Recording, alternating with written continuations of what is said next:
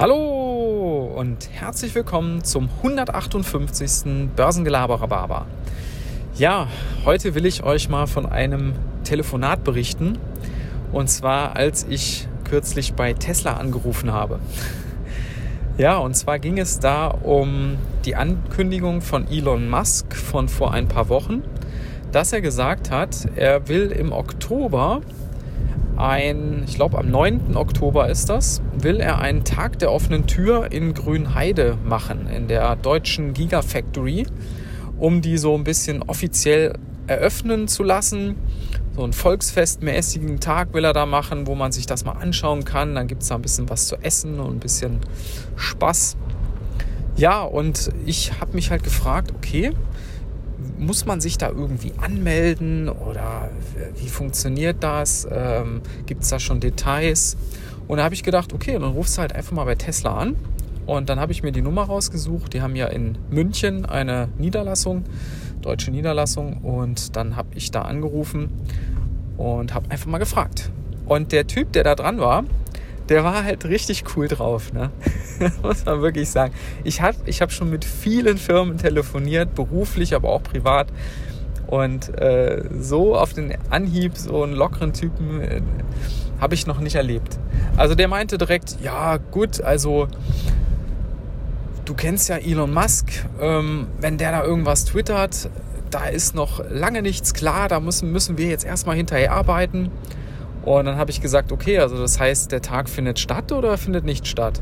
Und dann meinte er, doch, doch, also wir machen sowas, aber wir wissen nicht, ob das jetzt wirklich an dem Tag ist oder ob das an einem anderen Tag dann doch erst wird weil sie wollten ja auch der Öffentlichkeit zeigen, dass sie da eben nicht äh, eine Wüste fabrizieren und dass sie da nicht irgendwie alles abgeholzt haben und so. musste ich ja schon das erste Mal schmunzeln. Also die kannten natürlich die ganzen äh, Berichterstattungen über was sie da angeblich so machen. Ja, und ähm, habe ich gesagt, okay, also was, was ist denn da jetzt dann geboten? Und dann meinte er einfach, ja, einfach mal weiter die ähm, sozialen Medien verfolgen. Wir werden da entsprechend auch Details veröffentlichen, sobald da irgendwas klar ist. Im Moment ist eben noch gar nichts klar.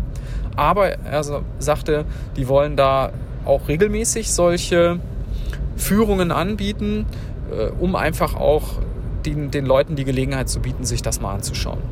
Und dann habe ich so zum Schluss habe ich noch gefragt, so, hör mal, ähm, ist denn da auch nach wie vor dieser Plan, dass man da so einen Techno-Club reinbaut. Das hat nämlich Elon Musk irgendwann mal gepostet, dass dort eben zur Be Wiederbelebung der Berliner Techno-Szene, die ist ja so nach dem Weggang der Love Parade so ein bisschen eingeschlafen, nicht mehr ganz so heiß wie vor, noch vor 10, 20 Jahren, will er dann Techno-Club in die Gigafactory äh, mit integrieren. Und dann meinte der aber auch direkt, ja, ja, doch, doch, das ist nach wie vor in der Planung. Und das fand ich auch so krass. Also, wer macht das? Das ist für mich so typisch Tesla irgendwie. Ja, und dann ähm, haben wir uns im Prinzip auch schon verabschiedet. Und ich fand das einfach ein unheimlich nettes, sympathisches Gespräch. Man hat sich da auf Augenhöhe unterhalten und relativ schnell hat er mich dann auch irgendwie geduzt. Also es ist so eine ganz vertraute Stimmung da auch in diesem Unternehmen. Und das fand ich richtig sympathisch, muss ich ehrlich sagen. Und da wollte ich euch halt einfach heute mal von berichten. Ja, in diesem Sinne wünsche ich euch auch einen sympathischen Resttag und bis dann. Ciao.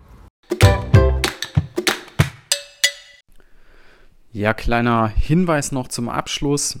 Ihr habt vielleicht mitbekommen, die Audioqualität war nicht ganz so gut. Ich habe das Ganze im Auto aufgenommen während der Fahrt und ich habe es danach nochmal versucht neu einzuspielen, aber die Version war einfach besser und von daher habe ich die jetzt auch eingestellt.